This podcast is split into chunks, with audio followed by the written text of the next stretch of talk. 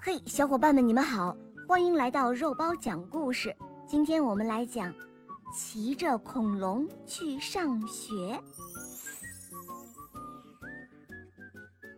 史派修学校是小朋友们最喜欢的学校，每个孩子都早早起床、刷牙、洗脸、穿衣服去上学，没有人会赖在床上装病，因为啊，他们有一辆。很特别的校车，那就是小雷龙。每天早上，小雷龙就穿梭在城市里，接小朋友们去上学。小朋友们就会趴在雷龙的脖子上、后背上。住在楼房里的小朋友最开心了，他们不用走楼梯了，只要从窗口跳到小雷龙的脖子上，就可以像滑滑梯一样，一下就溜到座位上。骑着恐龙去上学真的很神气，街上的行人和车子都会自动给雷龙让路，免得不小心被他的大脚踩到。最棒的是雷龙不需要加油，可以省下许多的汽油钱，也不会冒黑烟和臭气。有些马路还有恐龙专用道，沿途还设有饲料站，雷龙要是饿了。可以吃一点东西补充食物，还设有马路维修队，随时修补被恐龙不小心踩坏的马路。小雷龙还是大家的好帮手，史派修学校的老师和小朋友都好爱好爱他。不过他偶尔也会制造一点小麻烦，比如说小雷龙实在太高了，容易撞到路灯。还容易撞到电线杆和天桥，连红绿灯也都遭殃。小雷龙实在太大了，巨大的身体就像是一座球场那么大，只要堵在路口，就会造成大堵车。还有还有，小雷龙实在太重了，它的体重等于四五头大象加起来那么重，已经压坏了好几座大大小小的桥了。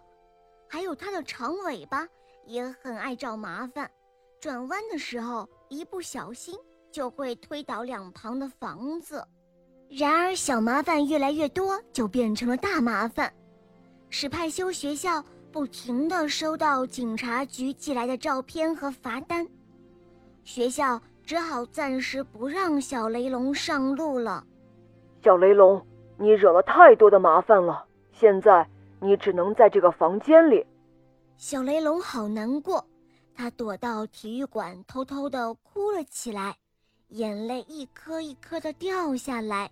这时候，一群又一群的小朋友跑进了体育馆，他们爬到小雷龙身上，抱着他，安慰他：“哦，小雷龙，别难过，我们会常常来陪你的。”“嗯，我会让妈妈。”做最新鲜的青草饼干给你吃哦，小雷龙听了之后感动极了。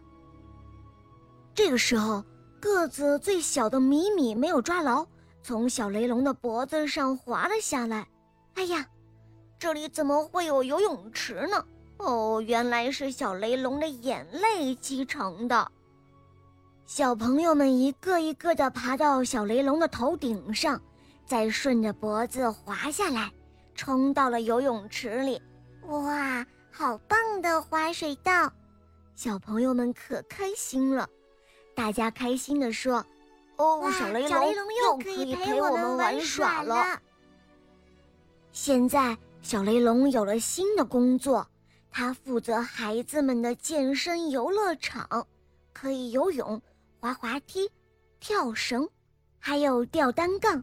哇，想要玩，可是要排长长的队伍哟。骑着恐龙去上学，是不是很有趣呢？小雷龙的游乐场，你想不想去玩呀？好了，伙伴们，今天的故事肉包就讲到这儿了。在我的主页还可以收听公主童话、小木偶匹诺曹的故事，还有《西游记》的故事、成语故事。《萌猫森林记》的故事，赶快一起来收听吧！么么哒。